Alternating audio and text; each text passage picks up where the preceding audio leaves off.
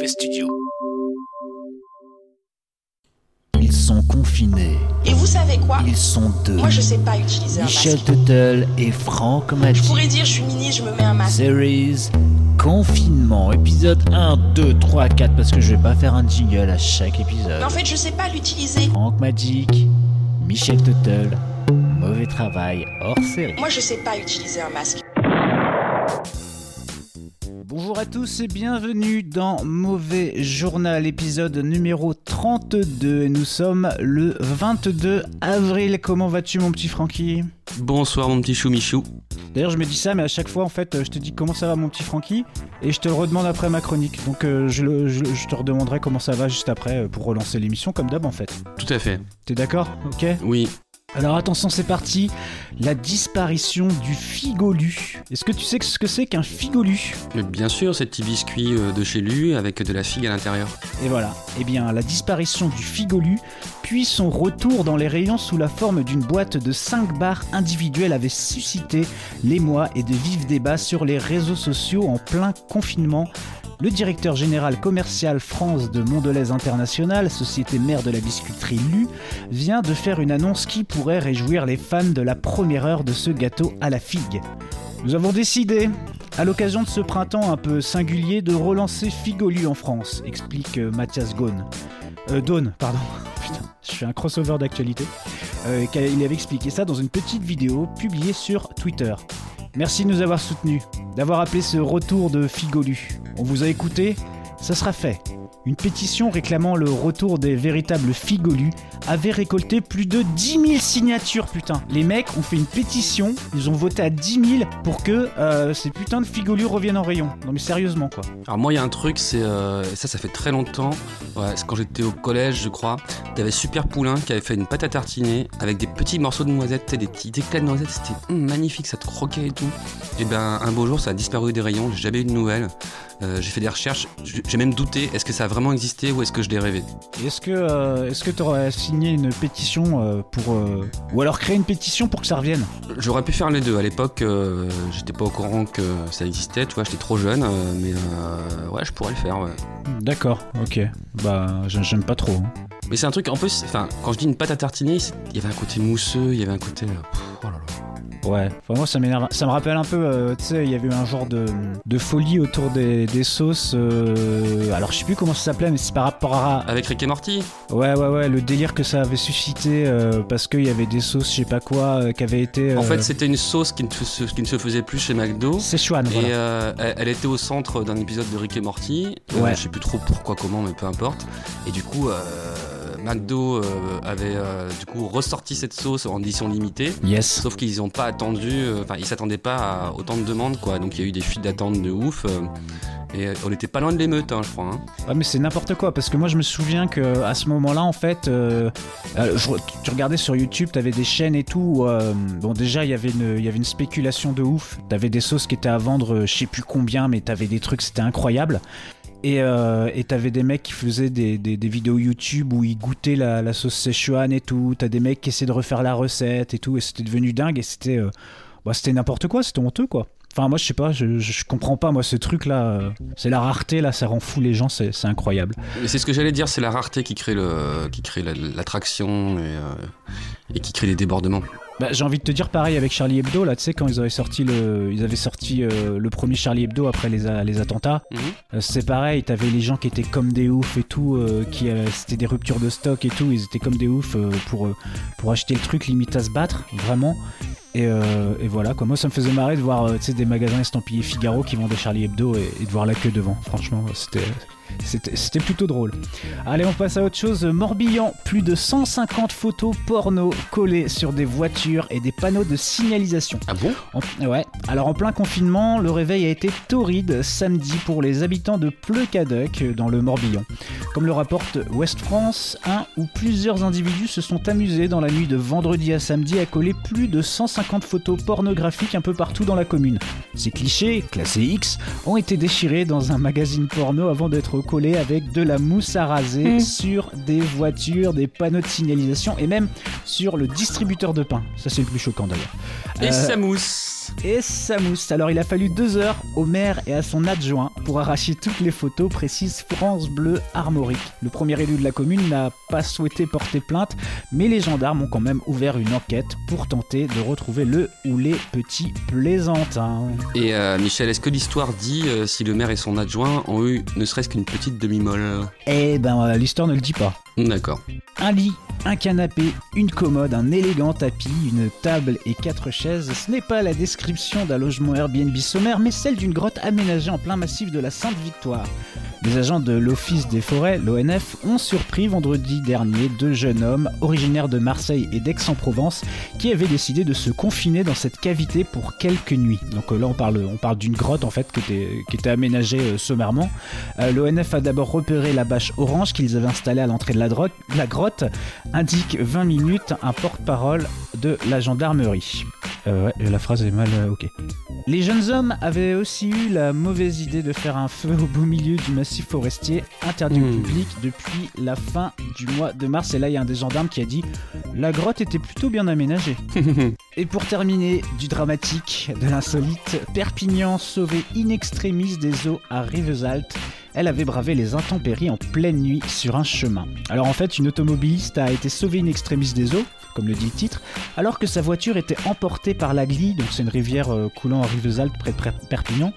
Euh, la trentenaire s'est engagée en pleine nuit sur un chemin de terre en bordure de la rivière. Elle aurait, selon ses déclarations, voulu nourrir des animaux à 2h du matin.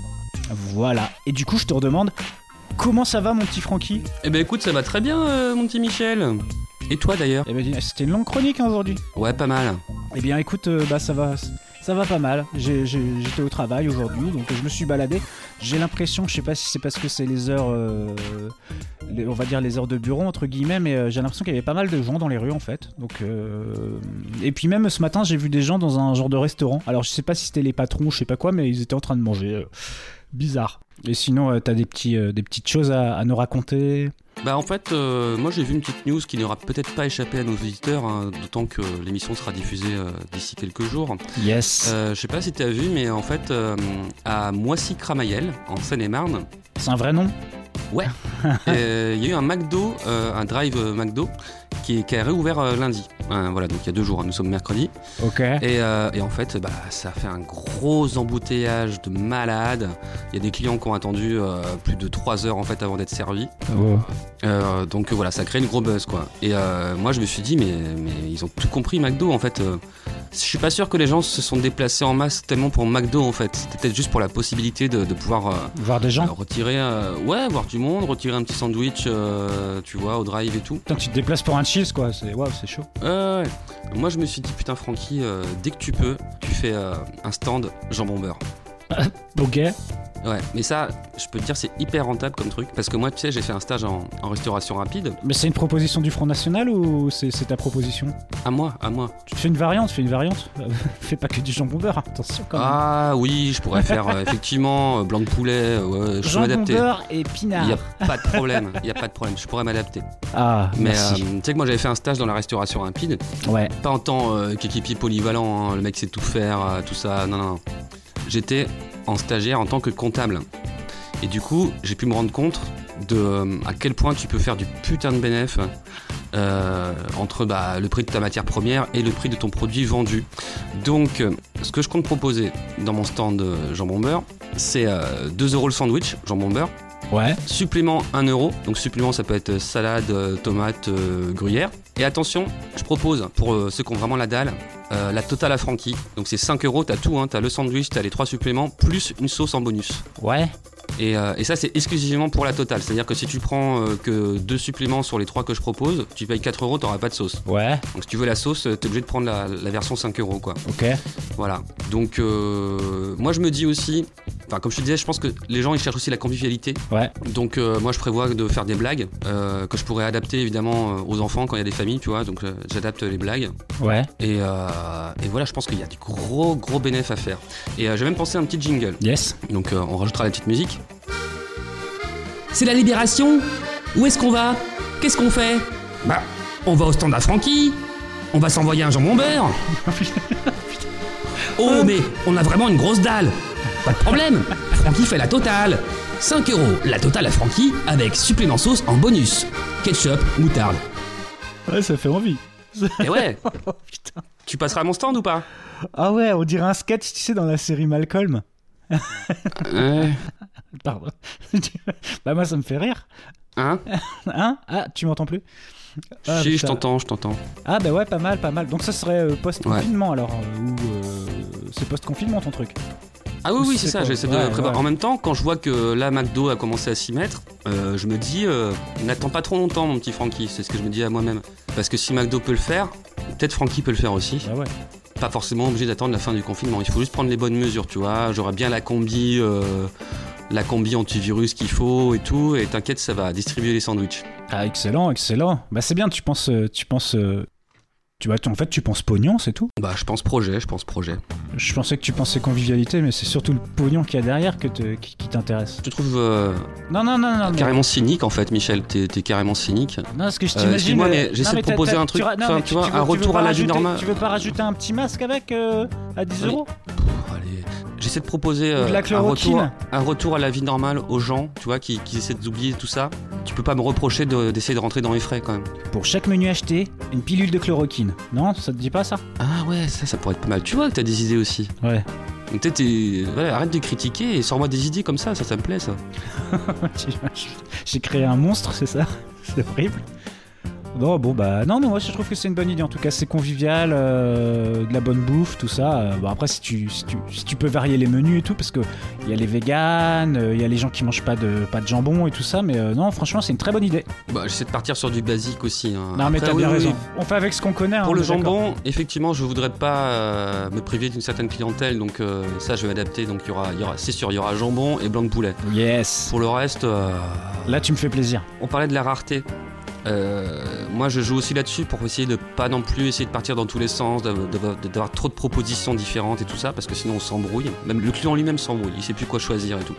Ouais, c'est euh, vrai. Je suis d'accord avec toi. Une bonne carte, c'est une carte Voilà. simple et efficace. C'est ça, exactement. Sinon le client il s'embrouille, il a mal à la tête, euh, il, retourne voir sa femme dans la voiture et en fait tu lui vois démarrer en trombe euh, parce que tu connais, c'est les embrouilles familiales quoi. Oui, non, je suis pas d'accord. Ok, bon, on y va, on y va. Ouais, Parce que moi, dans Cauchemar en cuisine euh, avec Gordon Ramsay, c'est toujours ça. hein, Les mecs, ils ont une carte avec une pléthore de propositions.